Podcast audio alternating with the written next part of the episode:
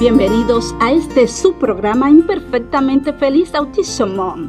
Este espacio va dirigido a los padres y madres cuyos hijos viven con necesidades especiales.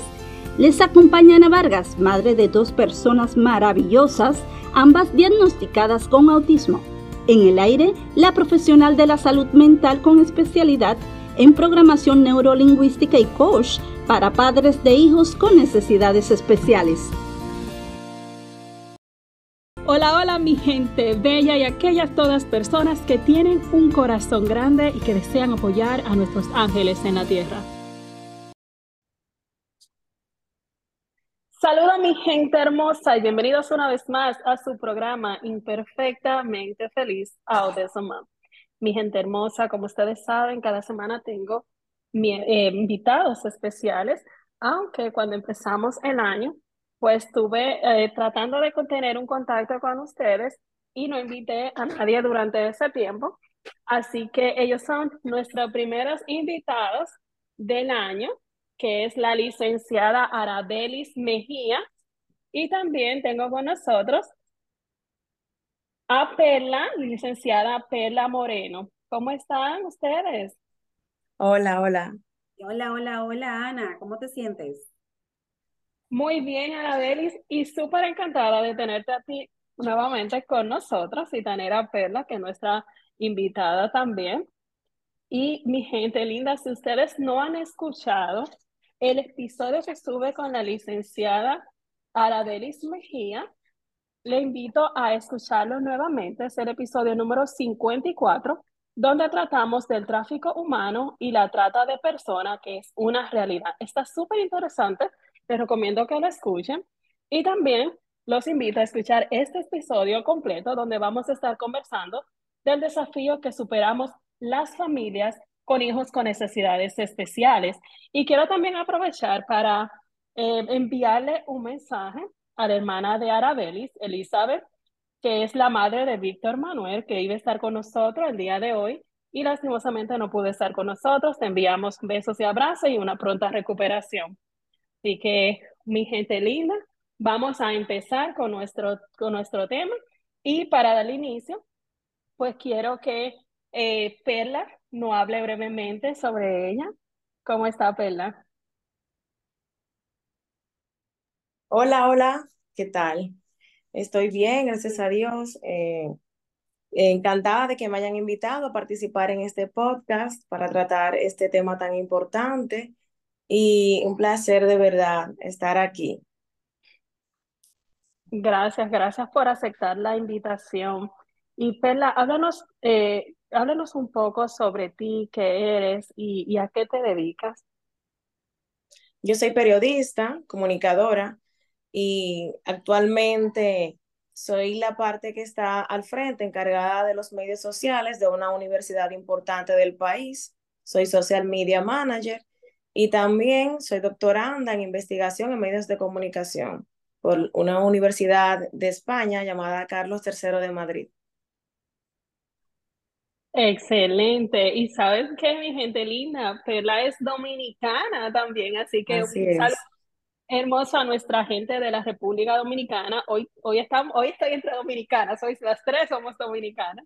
Así que cuéntanos, Arabelis, cuéntanos un poco sobre ti. Bueno, pues eh, una vez más quiero agradecer a Imperfectamente Feliz. Muchísimas gracias, Ana, por la oportunidad nueva vez de compartir contigo un podcast. Bueno, pues mi nombre es Arabelis Mejía, mm, yo soy abogada de profesión, investigadora en el tema de derechos humanos, tráfico y trata de personas y investigadora también en el tema de violencia de género, niños, niñas y adolescentes.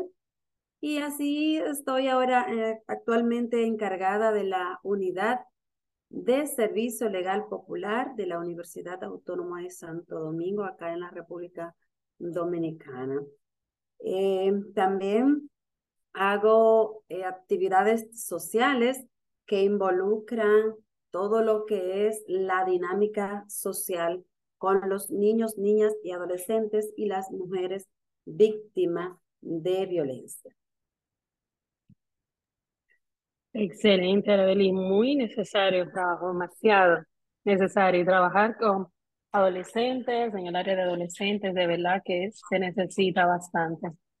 Y sobre todo, trata de personas, que hoy por hoy hay muchas personas que creen que no existe, que no es una realidad. Así que, mi gente, vayan al episodio número 54 para que se informe de este maravilloso tema. Y digo maravilloso porque es un tema que nos ayuda a abrir los ojos. ¿Entiende? Eso de que uno dice, ay, no, pero eso no pasa. Mm, pasa más de lo que usted piensa. Entonces, eh, Perna, ¿cómo, ¿cómo recibiste la noticia del diagnóstico de tu hijo? Porque como yo soy madre, lo que nos escuchan por primera vez, yo soy madre de dos hijos y eh, mi niño tiene autismo y él tiene eh, seis años y mi hija mayor tiene 16 años y también tiene autismo. Y, y cuando recibimos este diagnóstico, eh, de verdad que, que nos impacta la vida. Entonces, a mí me gustaría escuchar cómo fue tu experiencia. Bueno, realmente para mí fue eh, de manera sorpresiva. Emil es mi primer hijo. Yo hice un embarazo normal desde el punto de vista médico. Nunca me dieron ninguna alerta.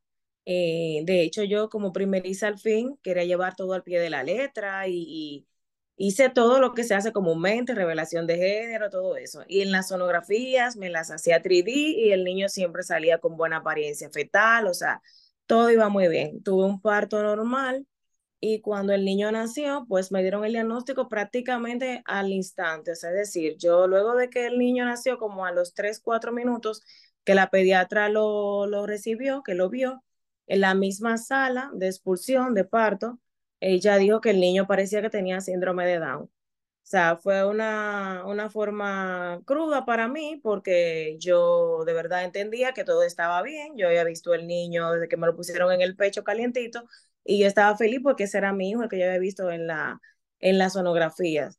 Eh, a diferencia del autismo, según he escuchado, por ejemplo, que los padres sí reciben a su niño y ya tienen un tiempo con ellos y luego es que se, que se le diagnostica en el transcurso del tiempo, a mí se me dijo inmediatamente, o sea, de una vez, porque los niños con síndrome de Down tienen rasgos que los pediatras, por su expertise, ¿verdad? Ellos notan desde que están recién nacidos.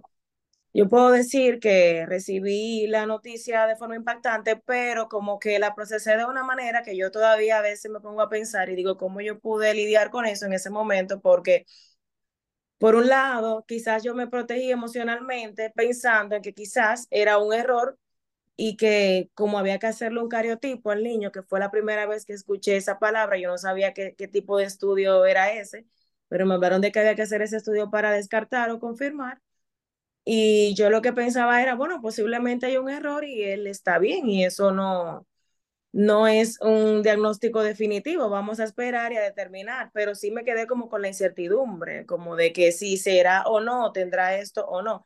Y luego lo que vino más adelante, bueno, ya fue totalmente que, que ahí sí ya como que mi mundo totalmente como que se me derrumbó eh, literalmente, o sea, en el transcurso de los días, yo sentí que mi mundo se derrumbó, como que yo estaba viviendo una pesadilla. Bueno, lo siento, lo siento mucho y también en la forma en la cual te lo dijeron, Dios mío, sin anestesia y, y, ahí acabando de, de tener el niño, eso es como Sí, sí, sí. De hecho, cuando me llevaron a la habitación, mi familia pensaba que yo no lo sabía, porque ella tan pronto lo llevaron a la salita donde están los niños recién nacidos, ella llamó al papá y ahí le dice también a él. Y ellos pensaban como en protegerme, como que bueno, vamos a manejar esto para cuando verle esté aquí, pero ellos no sabían que ya ella me había hecho el comentario a mí, o sea, fue un proceso muy duro muy, muy, muy duro, muy traumático. Wow, lo, siento mucho.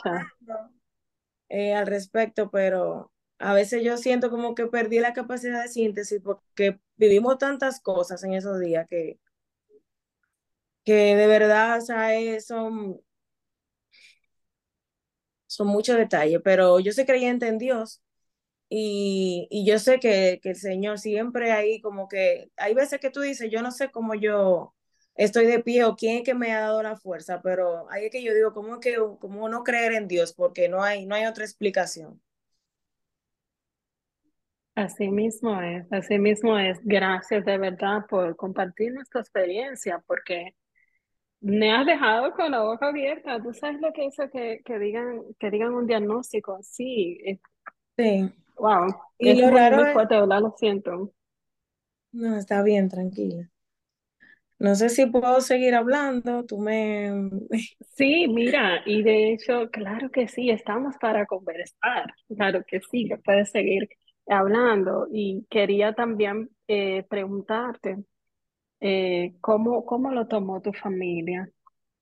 Bueno, yo los noté a ellos con asombro. Yo sentí en la habitación que todos estaban como como, como que había un silencio, un hermetismo y como que no me querían, no querían como entrar en el tema. Eh, de hecho, yo, el papá, por ejemplo, no estaba ahí cuando me llevaron y ellos estaban como queriendo disimular y parece que él se encontraba mal y salió como por ahí a dar una vuelta. Y cuando él entró, yo sentí como que en vez de estar feliz y de felicitarme, como decir, ya somos papá, él como que yo sentí como que fue un pésame que me dio porque él estaba como, como pálido, como, como triste y, y, yo entonces como que sin saber que él sabía o que él sabía lo que yo, lo que me habían dicho, yo lo que le decía a él era como que, no, como que esa doctora, tú te vas a llevar de esa doctora, ella no sabe, ella no sabe, porque yo le pregunté a mi ginecóloga, yo le dije, pero ¿por qué la pediatra dice eso? Porque como ella fue la que llevó mi embarazo, yo digo, pero Yo nunca, usted nunca me dijo que había un problema. Entonces lo que la doctora me decía era la ginecóloga, no, no, tranquila, que ese niño es igualito a su abuela, es que ya no conoce a tu familia, no ha visto tu familia. Entonces, eh, todos estaban como medio, vamos a decir, como, como que yo creo que iba al igual que yo, con incertidumbre de que si será verdad o no. Y cuando el niño lo llevaron a la habitación, yo veía que ellos lo miraban mucho normal, ¿verdad? Como buscando a ver si, si, si el niño tenía las características que ellos decían que él tenía, que, que tenía las orejas pequeñas y un tipo de, una serie de cosas que decían del patrón. Y, y luego ya como que lo que yo sentí de ellos fue como que ellos también empezaron como a investigar, porque es que en la familia nunca, nunca ha habido un caso de síndrome de Down.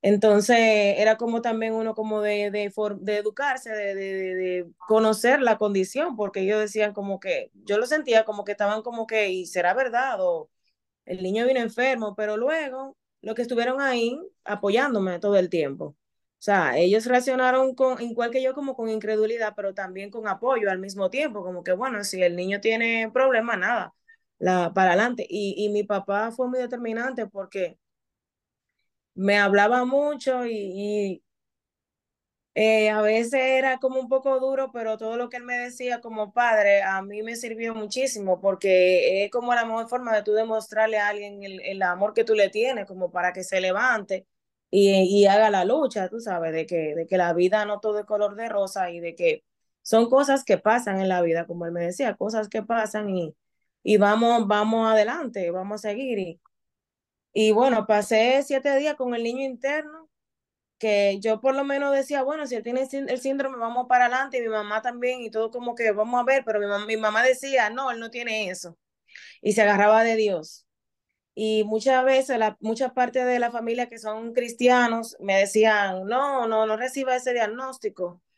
Y, o sea, era como por un lado había negación, y por otro lado me decían, agárrate de la fe de Dios, ora, ese niño está bien, me decían yo lo veo muy bien. Fueron como unos días como de mucha incertidumbre, pero el golpe más duro yo entiendo que fue cuando al niño le hicieron el, un ecocardiograma porque ellos mandaron a hacerle muchos estudios, porque como los niños con síndrome de Down tienden a venir con complicaciones eh, congénitas, y parte de ella, el corazón, y el niño sí vino con cardiopatía congénita, y a mí eso fue como lo que me dio más duro, porque para mí yo decía, bueno, por lo menos que el niño esté sano entonces, cuando la cardióloga nos da el diagnóstico, porque fue como una cosa dura tras otra, de que el niño tenía una cardiopatía congénita y que había que operarlo, porque lo de él era una comunicación interventricular y un defecto en la válvula mitral, y eran términos como que yo no entendía ni siquiera porque eran como muy profundos, y, y ya yo como que decía, pero ¿de qué me están hablando? No lo puedo creer, como que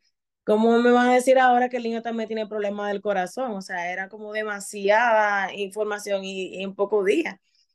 Y, y, entonces de ahí nos fuimos y investigamos, buscamos opinión y donde quiera que yo iba, todos los pediatras, lo primero que me preguntaban cuando miraban al niño era que ese niño tenía síndrome de Down.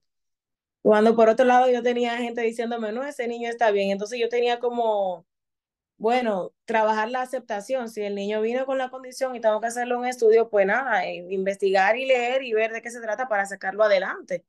Ahora el tema era médico, ya era un tema también de salud, ya lo que había era que enfrentar un tema de una cirugía porque era con cirugía, sí o no, o sea, si no, eh, no podía pasar el niño de los primeros meses de vida, no podía pasar del año. Entonces tuvimos que enfrentar directamente de una vez todo eso el tema de la salud. Gracias a Dios a los seis meses el niño fue operado.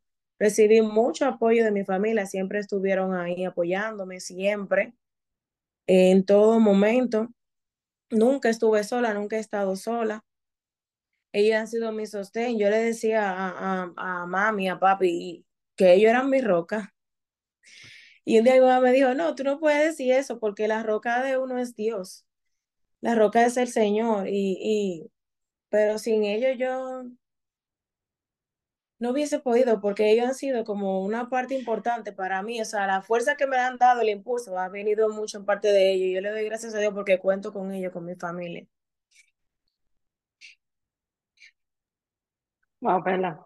Gracias por contarnos tu historia. Yo sé que al igual que a mí, que y a Arabel, ¿verdad? Que, que nos está tocando el corazón bastante, eh, igual a las personas que nos están escuchando. Es de verdad que podemos ver que cuando la, la importancia que es de los médicos tener esa delicadeza al momento de dar un diagnóstico de, de no es que yo creo, o sea, prácticamente lo que era una dulce bienvenida del bebé, ¿tú me entiendes? O sea, opacaron prácticamente eh, ese momento tan, tan esperado. De verdad que lo siento y gracias a Dios que tu familia fue y sigue siendo una fortaleza grande. Y, y es verdad, como dice tu mamá, Dios es tu roca, pero qué bueno que Dios te mande estas rocas también, que son mamá y papá y toda la familia, para que te apoyen en este proceso. Eh, porque yo sé que todavía continúan haciéndolo. Porque los padres viven, viven este momento con uno y, y, los padres, digo yo, que a veces lo sienten más que uno mismo, tú sabes, que, que es, sí. Yo sufría por ellos también. Porque yo pensaba, decía, porque yo como hija le estoy causando un dolor a ellos, porque yo tengo un dolor y ellos lo sienten por mí, porque uno no quisiera, uno quisiera como que, bueno, que las cosas salgan bien 100% en todo para que ellos tampoco sufran. Que tengan sus, sus nietos, al igual que sus hijos, también en salud, porque son, son parte de su, de su árbol, de, su, de sus frutos, de sus raíces, tú sabes. Entonces uno, sí. como hijo, como, como digo yo, mami, como madre dos veces, eso también para ellos. También ellos me preocupaban. Sí. Pero bueno. Pero gracias a Dios que todo ha ido resolviéndose poco a poco y, y que están siempre apoyando. Y cuando digo resolviéndose es porque mencionaste de la condición cardíaca y mencionaste que lo operaron a los seis, a, a, los, a los seis meses y que todo ha evolucionando bien. Y eso es bueno. Y para las personas que nos están escuchando y que dicen, pero ¿y qué síndrome de Down? Es primera vez que yo lo estoy escuchando. El síndrome de Down es una afección en las personas que tienen un cromosoma extra, lo cual quiere decir un cromosoma 21. Y vale mencionar también que las personas con síndrome de Down son súper cariñosas, pero una cosa increíble. Increíble, increíble. Me encanta el amor. Eso es tanto lo que yo, eso es como que el factor común que yo encuentro en ellos, ¿verdad? Que son bien, bien amorosos. Y yo recuerdo que cuando eh, fundé el grupo de apoyo para padres con hijos con necesidades especiales, todos unidos luchando por una misma causa, dije, no va a ser para madres con autismo, va a ser para todas madres. Todas las madres que quieran estar en el grupo de apoyo son bien recibidas, porque nosotras pasamos por este, por este mismo dolor. Nosotras es como que te quitan una pieza de ti, tú sabes. Entonces, aquí estamos para apoyarte, ¿verdad? Que me gustaría que fueras parte de todos unidos luchando por una misma causa, porque este, es importante tener un apoyo. Eh, también quería, eh, aunque ya en realidad me lo mencionaste, porque nos, nos ha dejado, señores, el video porque no se publica, pero si no ven, estamos tan emocionados que de verdad que es como que, wow, es, es una historia muy, muy impactante, de verdad, muy impactante. Y quería era preguntarte de cómo es el proceso de, del apoyo en tu familia, pero tu familia continúa todavía apoyándote y eso es una bendición totalmente. Sí, sí, porque la, la no, no, se queda ahí, ha sido un proceso, porque ya Emil actualmente tiene cuatro años.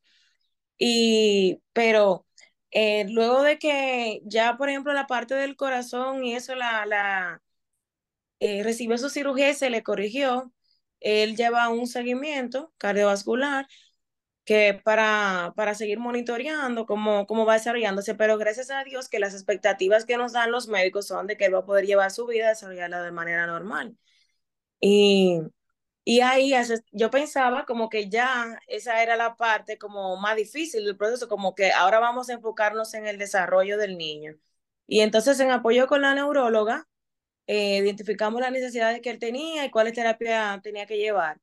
Eh, yo por eso también, eh, cada logro de cada niño, ya no me gusta mucho ni siquiera el tema de las comparaciones, porque en el caso que uno tiene que lidiar para que, por ejemplo, aprenda a gatear, que, que tuve que pagar por terapias caras, porque aquí, por ejemplo, hay que esperar mucho en las instituciones públicas para poder recibir la ayuda con las terapias y uno tiene que hacerlo eh, de manera privada.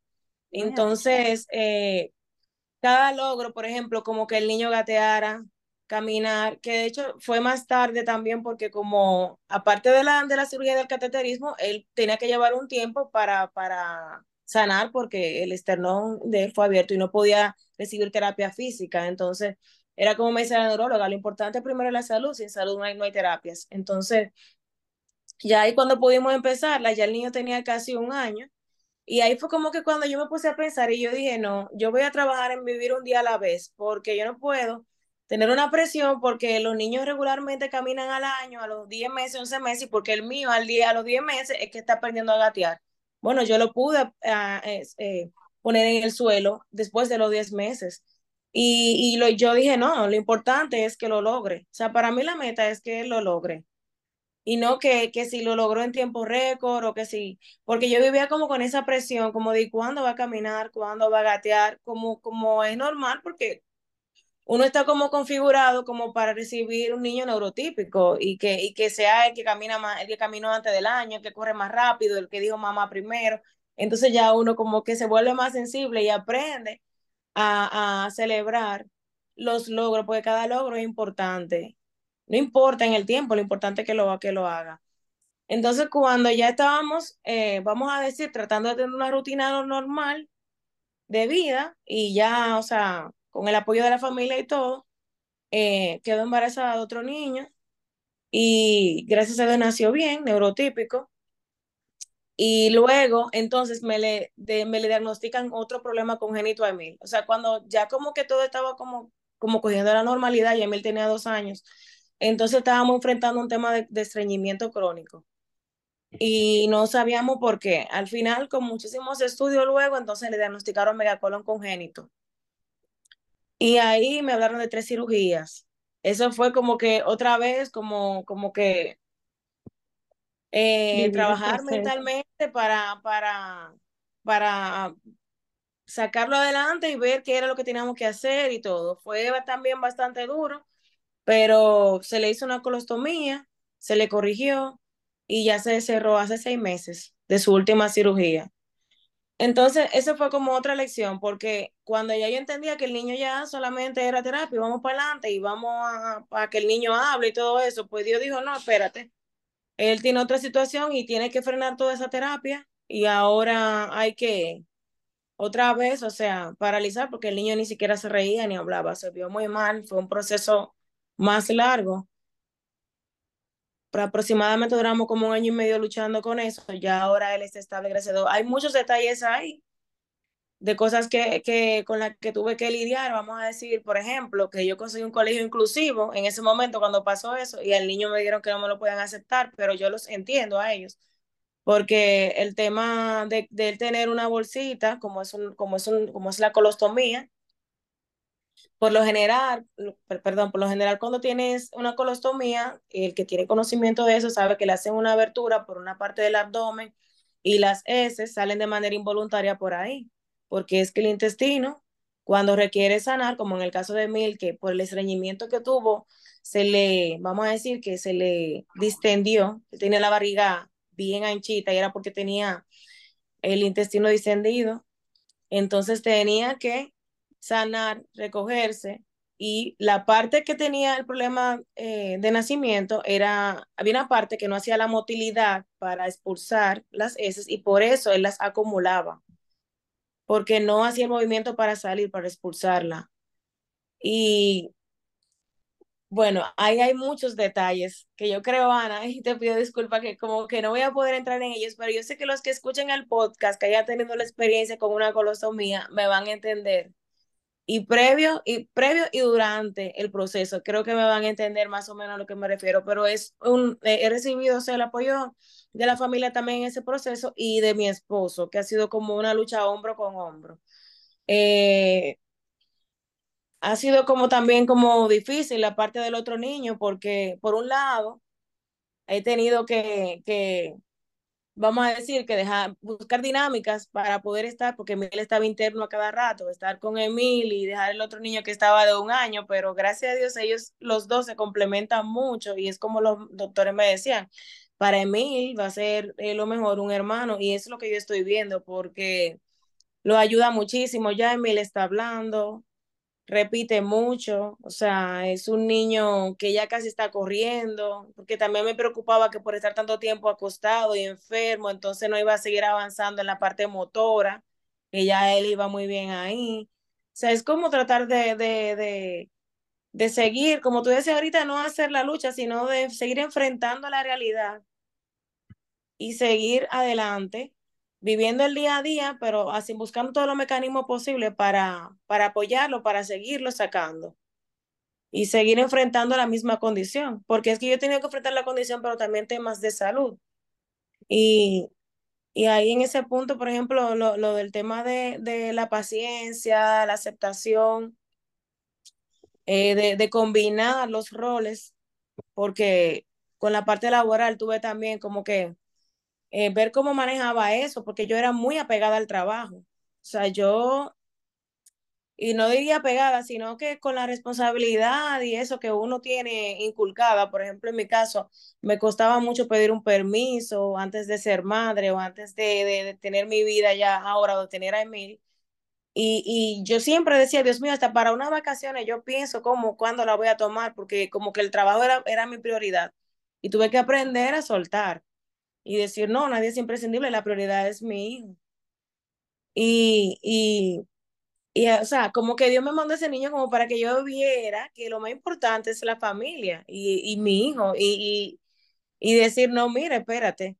Y, y nada, combinarlo y al fin y al cabo, o sea, ahora que él está estable, como quiera sigo desempeñando la labor y tratando de porque por un tiempo yo pensé como que iba a dejar mi vida, como que ya Perla llegó hasta aquí, ya yo como que no voy a existir, ahora mi vida va a ser trabajar para, para mi hijo y echarlo para adelante, porque no voy a poder, no voy, no voy a encontrar forma de hacerlo, pero he encontrado forma de hacerlo, de, de seguir adelante, de no caerme, porque sí creo que, como dicen por ahí, que lo que no te mata te hace más fuerte, porque a veces uno siente como que puede con todo, aunque uno tiene días que no está muy, muy así, pero pero seguimos echando, echando la lucha.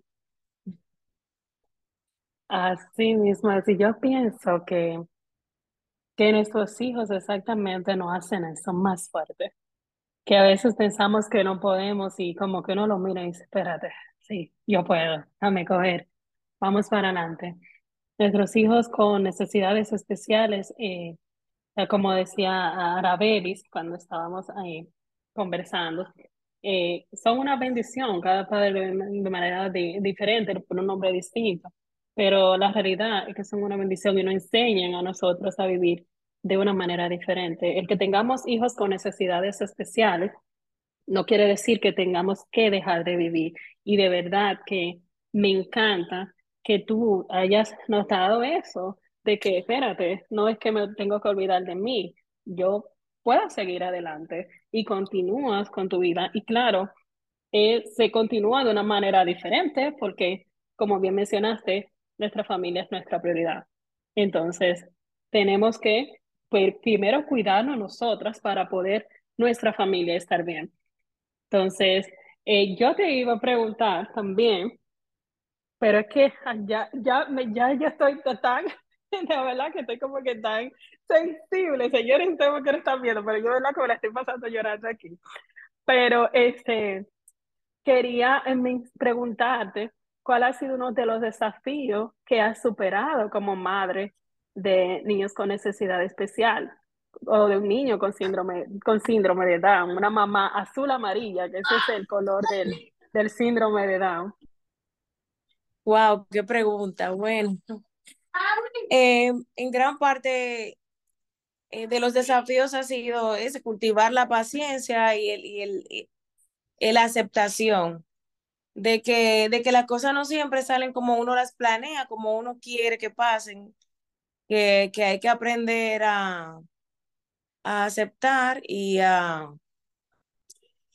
y a tratar de sacar lo mejor y de amar lo que te toca, de recibirlo y decir esto es lo que me tocó y tratar de hacer, como dicen por ahí, la, la mejor limonada. Fueron limones, pero yo a hacer la mejor limonada.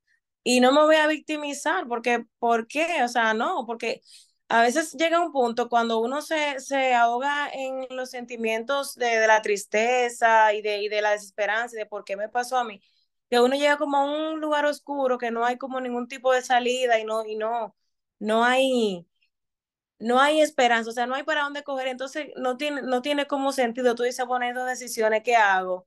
O sigo adelante o, o me elimino, o sigo adelante y así ayudo a otros, inspiro a otros y aprovecho y te felicito a ti por lo que haces, porque porque en ese momento, cuando a me dieron el diagnóstico, yo quería como encontrar a alguien, como personas que hayan enfrentado una situación así, y de que pudiera como con el testimonio de, él, de ella sentirme identificada y comprender y ver como que la vida podía seguir, porque a veces te, la misma pediatra cuando me dio el diagnóstico, yo sentí que ella me lo dijo como una tragedia. O sea, y cuando ella iba a la habitación, ella, ella hablaba y nos hablaba a mí a mi esposo y nos miraba como con pena, y nos hablaba como que era como una tragedia, como, como quien dice, ay, estos dos muchachos ahora, ¿cómo se van a hacer con ese niño? Y como, y diciendo como, tienen que ver cómo el niño está por dentro, porque esos niños traen muchos problemas de salud, o sea, y mi intención no es hablar mal de ella, porque quizás como, como médico, puede que haya tenido la razón en cuanto a, al conocimiento de la medicina en sí, y de, y de, de por lo menos tener la razón en, en, cosas que ella advirtió, ¿verdad? De que había que analizar al niño, estudiarlo y ver cómo vino.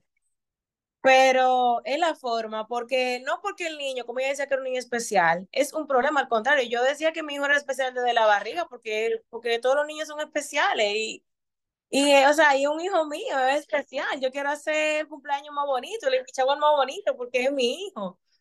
Entonces, porque él tenga una condición o porque tenga problemas de salud, no quiere dejar dicho que mi niño ya, hay que, no, o sea, como que no es bueno, como que no sirve, no, al contrario. Eh, eh, hasta yo me siento orgullosa de eso. Llega un punto que yo me siento hasta bien de que Dios me haya elegido, porque podemos hacer la diferencia demostrándole a los demás que podemos sacar lo mejor de ahí y que él puede ser un niño, él es, él es un niño igual que cualquier otro, aunque tengamos situaciones, pero podemos ayudarlo, ahí, ahí están los mecanismos, o sea, podemos en comprenderlos a ellos, porque a veces es, es que necesitamos comprenderlos. Cuando tenemos situaciones que tú dirás que son las que se te escapan de las manos, tú sabes, que es más uno como tratar de comprenderlo y ver cómo uno lo puede ayudar, cómo lo puede sacar adelante. O sea, que no es el fin del mundo, al contrario, es una oportunidad para uno crecer como familia y, y sacar lo mejor. Eh, yo creo que ese ha sido el desafío y es el desafío más grande que yo tengo, de, de, de sacar lo mejor de mí. Que él logre que llegue hasta donde él quiera llegar, hasta donde él pueda, hasta donde le permitamos llegar.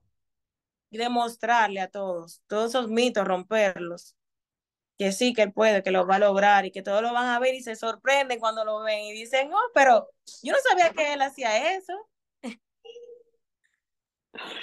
Qué lindo escucharte, qué lindo escucharte, porque, porque así mismo es. Y, y yo sé que estas personas que nos están escuchando se están sintiendo identificadas con tu historia, porque, porque así mismo eh, eh, nos sentimos cuando estamos en ese proceso de duelo, porque cuando está en este proceso de tristeza y no quedarse estancado, ese es un proceso de duelo.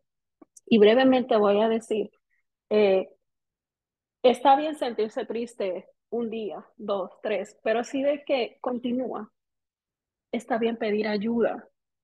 Lo que no está bien es quedarte ahí en esa tristeza. Si te sientes triste un día, dos, pero si ves que necesita ayuda, pide ayuda.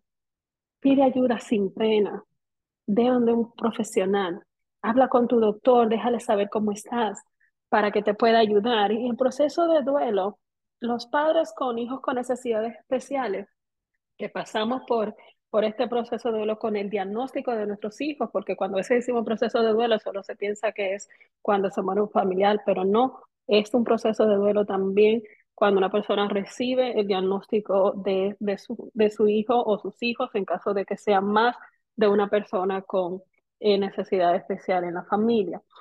Y es muy importante vivir y respetar este proceso. No quedarte en, en estado de negación porque vas a ayudar muy poco. Eh, hay, hay, padres que dicen, yo consigo esto y aquello. Digo, si tú no puedes trabajar en ti, no puedes ayudar a tu hijo. No puedes, tan simple como eso, no puedes dar lo que no tienes.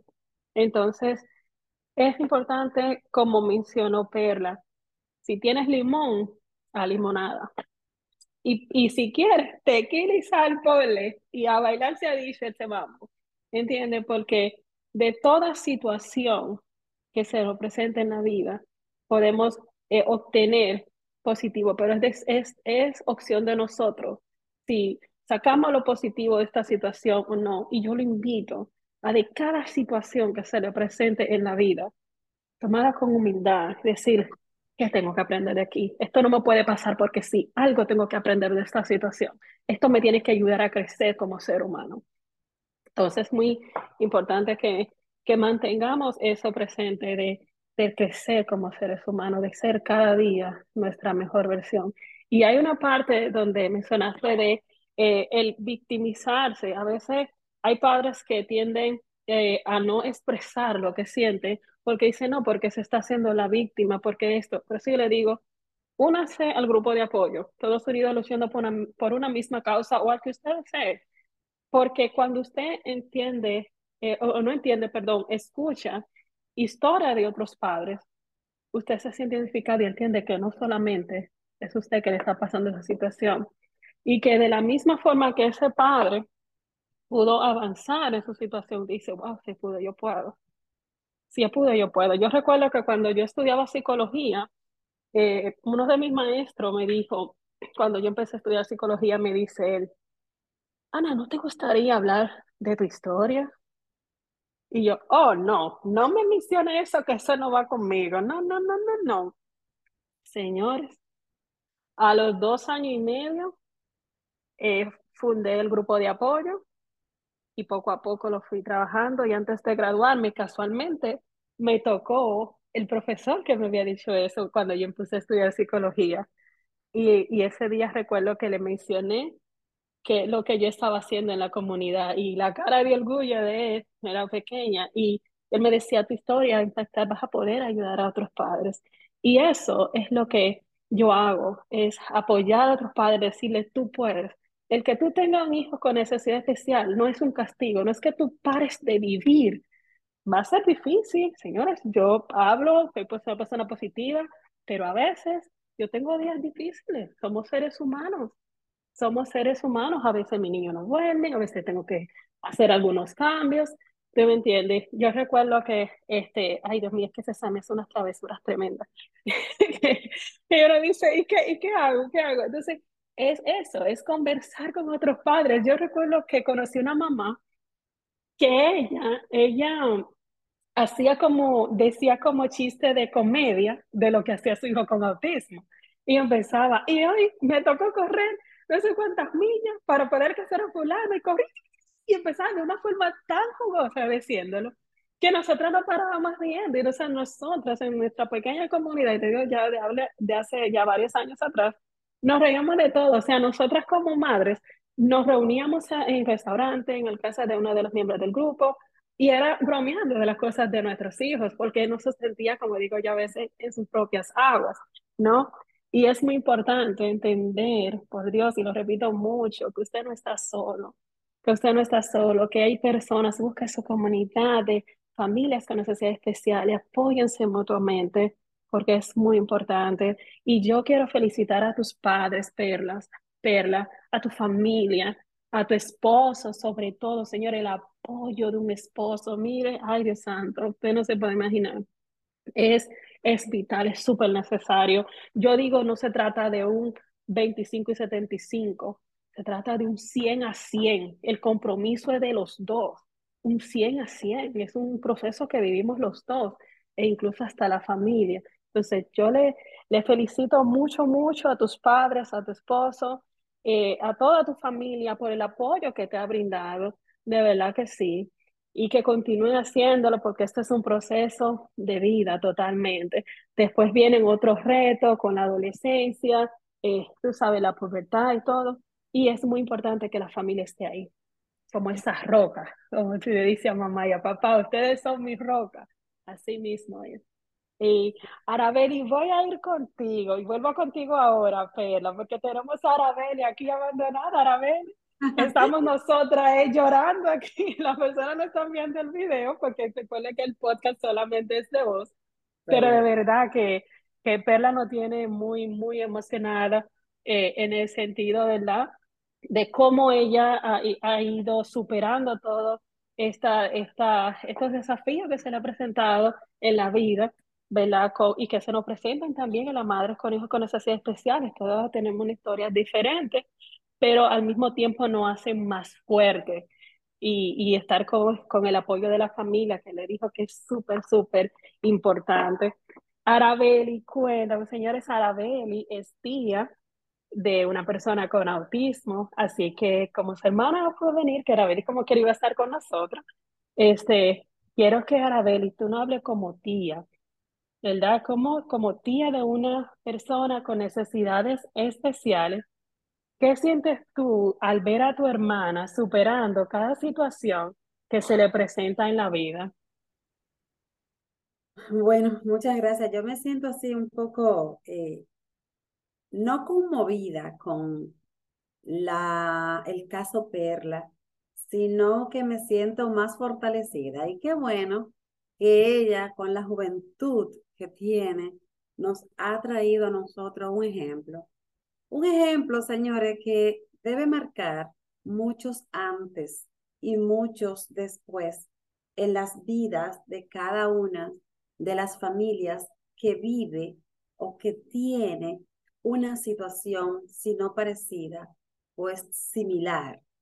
En este caso, eh, yo voy a hablarle un poquito de, lo, de, lo, de cómo yo me siento, como bien pregunta Ana, cómo me siento como tía, ¿verdad que sí? Al ver a mi hermana superando cada situación. Mira, Ana, yo me siento muy orgullosa. Me siento doblemente orgullosa porque mi hermana ha enfrentado la crisis más fuerte que hay es al momento de tu recibir el impacto de la noticia de un hijo con autismo. ¿Y por qué digo eh, esto?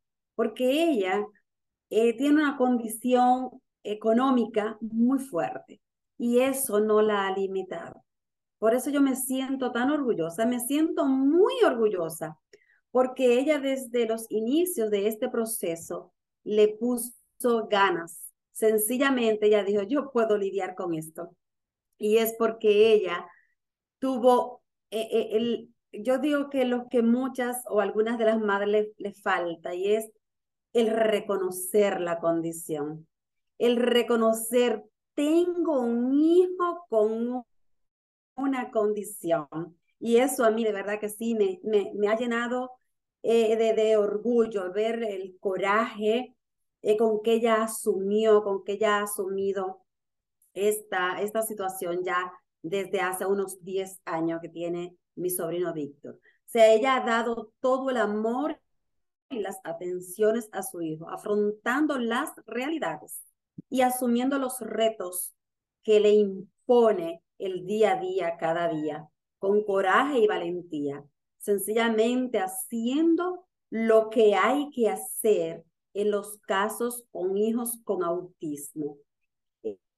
Ella ha sido una guerrera incansable. Yo doy fe y testimonio de que mi hermana ha sido una guerrera incansable y ella también ha tenido el apoyo ciento o doscientos por ciento de su señor esposo Víctor.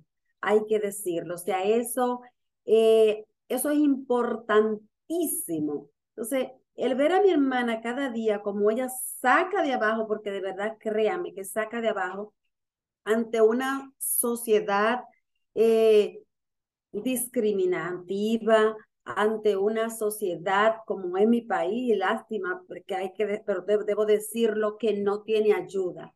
Óyeme, no tiene ayuda de nadie, no tiene ayuda de nada, más que de su familia que se involucra. Y como bien te digo, Ana, con el coraje y la valentía que ella decidió firmemente, firmemente afrontar y vivir cada situación.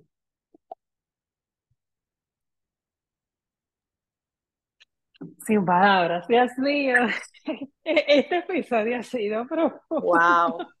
Ay, este episodio siempre fue wow. de que no está viendo el video, pero yo sé que no es un orgullo. Es un orgullo para, no solo para mí, sino para toda la familia. Pero yo hablo como una tía, como la tía de Víctor Manuel. Mi hermana es una guerrera, doblemente guerrera. Porque debo decir que también está atravesando por una situación eh, de cáncer y ni siquiera eso la ha parado porque su, su muleta es Víctor Manuel. Su muleta, su razón es mi sobrino, es Víctor Manuel. Wow. Mira, vamos, vamos, vamos a mandar un aplauso a tu hermana, porque así que se hace, de verdad, porque muy, muy, muy bien, de verdad, de verdad, mamá, me, me encanta, eh, Arabelis, me encanta escuchar eh, tu opinión como hermana, tú sabes, y, y, que, y cómo te expresa de tu hermana, porque en realidad cuando tenemos hijos con necesidades especiales, es luchando día a día, como mencionaste, una guerrera inalcanzable. Y es así, luchamos día a día. Y eso no se trata de que, ay, qué víctima, que esto, no, todos luchamos. Pero el que tiene hijos con necesidades especiales, uy, de verdad que, que trabaja, yo diría que cuatro o cinco veces, por no decirte diez veces más, para poder, eh, para poder, exactamente, para poder salir adelante. Y Arabelis, este, ¿cómo crees que una familia puede apoyar o ayudar al miembro de su familia con necesidades especiales y a los familiares, sea MAPA, ¿verdad? ¿Cómo pueden eh, apoyarlos? Porque recuerda que el programa no solamente lo escuchan, eh, no escuchan eh, padres con hijos con necesidades especiales, también lo escuchan abuelos, lo escuchan tíos, lo escuchan otras personas familiares. ¿Cómo pueden estas personas apoyar al miembro de la familia con necesidades especiales y a sus familiares? Yo pienso que hay que incluir a la familia como un eje central incluir a la familia como un eje central radica en el apoyo, en lo que es la educación, en lo que es la atención, para que estos a su vez puedan crear un clima que favorezca el desarrollo de cada hijo, permitiéndoles y orientándoles en reconocer y gestionar sus emociones. Hay que, hay que eh, eh, enseñarle, hay que educarle a cada, a cada miembro de la familia canalizar las emociones de manera positiva y apoyarla emocionalmente, empoderándose cada miembro de la familia. Y no cabe duda que brindando el amor la paciencia y la tolerancia que demandan estos niños y niñas. Muy bien, así mismo es, así mismo es. Y el apoyo familiar es, mire, súper, súper importante, súper. Y más cuando, eh, cuando investigan de la condición del niño, cuando no lo rechazan. Eso, mire, eso es vital, eso es como que uno, uno dice, wow, están entendiendo, wow, qué bueno, siente ese apoyo. Y eso eh, es, algo que también, y de hecho lo va a mandar saludo a mi familia, eh, que yo me, me, he sentido muy, muy bendecida por mi familia, por mis hermanos, mi mamá, mi papá, toda la familia de nosotros, la familia de Ursus también, que ha sido, eh, se han educado mucho en la condición de, de nuestros hijos.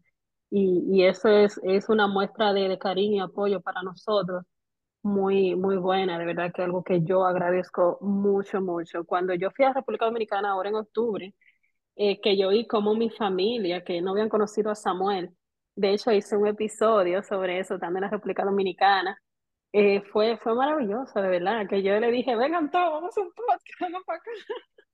Entonces, entonces es, el apoyo familiar es muy importante y sin importar la distancia, porque no tiene que estar, yo vivo en Estados Unidos y mi familia vive, parte de mi familia vive en su mayoría, ¿verdad? Eh, y cuando digo parte, pues me refiero a la parte de mi, mamá y mis hermanos, viven en la República Dominicana. Y sin importar la distancia. Tú dijiste algo muy importante. Y, y, es preciso eh, llamar la atención y la reflexión de cada miembro de la familia, de los hermanos, de, de, de los abuelos, de los tíos, de toda la familia. Y es que eh, cuando yo hablé de tolerancia es por el tema de que eh, estos niños y estas niñas no deben de ser rechazados. Son niños eh, súper especiales, súper, súper especiales. Y hay que quererlo y hay que amarlo tal y cual son. Hay un, hay un mensaje muy lindo, de hecho hay una, una institución que se llama Quiéreme como soy. Y realmente ese es el mensaje que hay que, hay que trabajar en cada miembro de la familia, es quererme como soy. Y yo te digo porque, por ejemplo, en el caso de mi sobrino, Víctor, eh, él se siente mimado, querido y protegido por cada uno de sus seres queridos, por cada uno de sus familiares. Aún siendo un poquito manipulador, que suelen ser un poquito manipuladores, ellos sí, eh, se siente eh, amado por sus abuelos, mimado por su madre, mimado por su padre. Entonces eso es importantísimo, cero rechazo, ¿ok? Tolerancia cero. Así mismo, y también este, yo quiero que ambas me envíen para, para terminar, ¿verdad? Un, un mensaje de, de motivación para las madres y los padres que no están escuchando, que que a veces se sienten como, ¿verdad? Como, ay, yo no puedo, no lo puedo lograr, no puedo, ¿qué, qué hago? ¿Qué hago? ¿Cómo lo hago? Yo me encantaría escuchar un mensaje de motivación de Pela como madre y, y sobre todo Arabelis de ti como, como tía para así, este, pues, enviarle este mensaje, este mensaje, perdón, a las familias.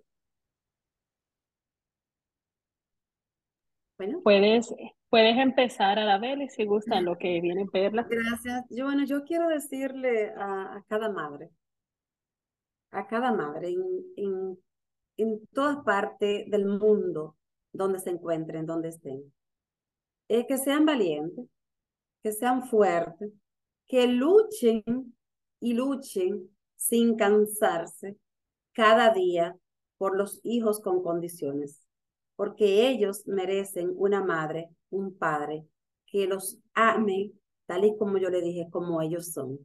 Quiéranlo, quiéranlo y ámenlo como son. Así mismo, respetando cada, eh, cada eh, autenticidad de sus hijos, cada persona es totalmente auténtica. No, no hay que compararlo con otros, cada persona es única y eso lo hace maravilloso. Así que es. es la, quierenlo tal y como son. Ya tenemos a Perla de regreso. Sí, estoy aquí. no, bueno. cuéntanos qué mensaje de motivación le envía a las personas que nos están escuchando.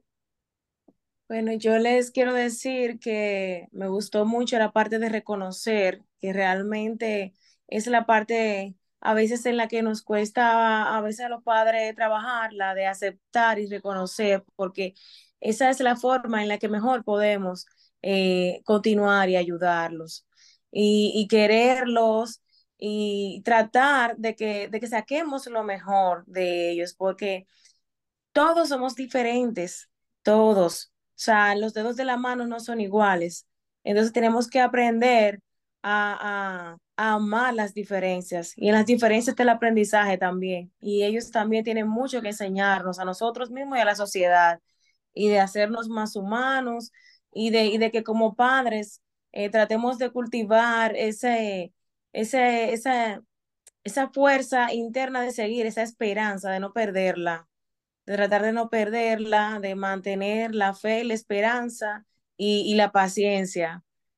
Y, siempre ese amor de padre, eh, transformarlo en eso, para que podamos, eh, por nuestra familia, por nuestros hijos, eh, llevar una vida en paz y, y que todo fluya y, y sea como Dios quiere, como Dios manda. Así mismo es, excelente mensaje, de verdad que muchísimas gracias a las dos, gracias por sacar de su tiempo, gracias Perla por abrir tu corazón con nosotros, Arabelis también, muchísimas gracias por contarnos su historia para así poder motivar a otras personas, ¿verdad? Otras familias que están en, la, en la misma situación que nosotros hemos estado y decir, ¿sabes qué? Vamos para arriba, vamos para arriba, sí se puede. Sí se puede. Y quiero invitar a todos a escuchar el episodio número 46, que es donde estoy con la licenciada Ivy y, y Vivielma, siempre es muy difícil para mí pronunciar su apellido, donde el tema es, recibí el diagnóstico de mi hijo y ahora no sé qué hacer. Y ahí hablamos sobre todo de, del proceso de duelo, de, de, cómo se recibe un diagnóstico, hablamos de nuestras experiencias, de mi experiencia porque ella no tiene hijos con necesidad especial, pero habla del de, el punto clínico como psicóloga clínica. Te invito a escuchar ese episodio porque está muy, pero muy interesante. Y, y sobre todo, chicas, de verdad que muchísimas gracias, de verdad. Yo no había llorado tanto en un programa mío como hoy. La verdad, por más que he tratado de, de, contarme las lágrimas, no he podido contenerla. De verdad que, que, que gracias por, por abrirle su corazón. Gracias, gracias, gracias por aceptar la invitación. De verdad. Y mira gracias que tenemos meses tratando y se dio hoy porque hoy era el momento. Sí, qué bueno. Eh, gracias, Ana, por, por invitarme a Arabelis, que fue quien me habló de esta hermosa iniciativa de verdad yo me siento muy bien porque yo siempre como que es la primera vez que, que participo. Eh, yo siempre decía quisiera participar en algo para, para ayudar a otros y dar mi testimonio y, y qué bueno que ustedes me dieron esta oportunidad. Eh, tengo tantas cosas en la mente que de hecho cuando estaba dando la motivación se me quedó algo importante que quería también decir y no quiero dejar de pasar esta oportunidad. Y es claro, que una, Sí, una, una palabrita importante que es ocuparse, o sea, es tratar de ocuparse, porque no hacemos nada cuando nos ahogamos en las lamentaciones, si no reaccionamos a tiempo y pensamos en, en, en, en accionar, en qué es lo que tenemos que hacer, qué es lo que toca, porque la vida es impredecible y uno nunca sabe lo que le va a pasar y lo que le va a tocar. Entonces, a veces tú decías algo importante y es de que uno piensa en uno mismo como que es lo más grande lo que te pasa a ti, pero hay otros que le ha pasado peor o igual o ha vivido otras cosas que, que, que no necesariamente te tocaron a ti. Entonces la vida da mucha vuelta y uno tiene que tratar de, de enfrentar esas situaciones y ocuparse y seguir adelante. Así mismo es. Ay, Dios mío, estoy emocionada. Yo como que este episodio como que no quiero que se acabe. Señor, estábamos programados para 20 minutos, pero es que esto no se podía parar para nada, para nada. Y yo sé que alguien está esperando este podcast, porque esto no es porque sí, nada de lo que hacemos en nuestra vida es porque sí, toda nuestra vida tiene un propósito. De verdad que sí. Y, y como yo digo, este podcast estaba para grabarse hoy, Estamos desde octubre. Estamos desde octubre tratando y gracias a Dios aquí estamos. Entonces, es, es, una, es, una, es una bendición, perdón, hay que se cortó un poco la comunicación, pero le decía que es, es una bendición totalmente que pudiéramos por fin reunirnos y muchísimas gracias de verdad a las dos. Y como siempre le digo a todas las personas que nos escuchan, acepta, ama y vive imperfectamente feliz, sin prisa, con calma, un paso a la vez. Solamente un paso a la vez, no quieras ir corriendo. Respeta tu proceso. Respeta ese proceso. Acéptate tal y como eres. Ama tu proceso, pero nunca dejes de vivir. Nunca dejes de vivir porque tengo un hijo especial. No, no, no. Vive más fuerte. Vas a tener otra dinámica, pero puedes seguir adelante. Así que muchísimas gracias. Les recuerdo seguirnos en nuestras redes sociales como Imperfectamente Feliz, Autism Mom, en Facebook y en Instagram, y también en YouTube y en Facebook como Family Resources and Consultation Services. Y si deseas agregarte al grupo de apoyo, que es un grupo de apoyo totalmente gratuito, lo puedes hacer siguiéndonos en Facebook. Solamente estamos en Facebook como Todos Unidos luchando por una misma causa. Todos unidos luchando por una misma causa. Muchísimas gracias nuevamente, no me canso de decírselo. Gracias de todo corazón. Gracias, mi gente linda, por seguirnos. Gracias por escucharnos. Eh, y de verdad que espero en Dios poderlos reunir nuevamente. Me encanta, me encantó mucho, mucho este podcast. Y espero que cuando podamos reunirnos esté la hermana de Arabeli compartiendo con nosotros. Te deseamos una pronta recuperación, Elizabeth. Y pues Acepta a mi vida imperfectamente feliz. Mi nombre es Ana Vargas y estoy aquí para servirles. Tengan todos un excelente día. Bye bye. Con inmenso cariño y satisfacción del deber cumplido, les invitamos a conectar en una próxima entrega de Imperfectamente Feliz Autism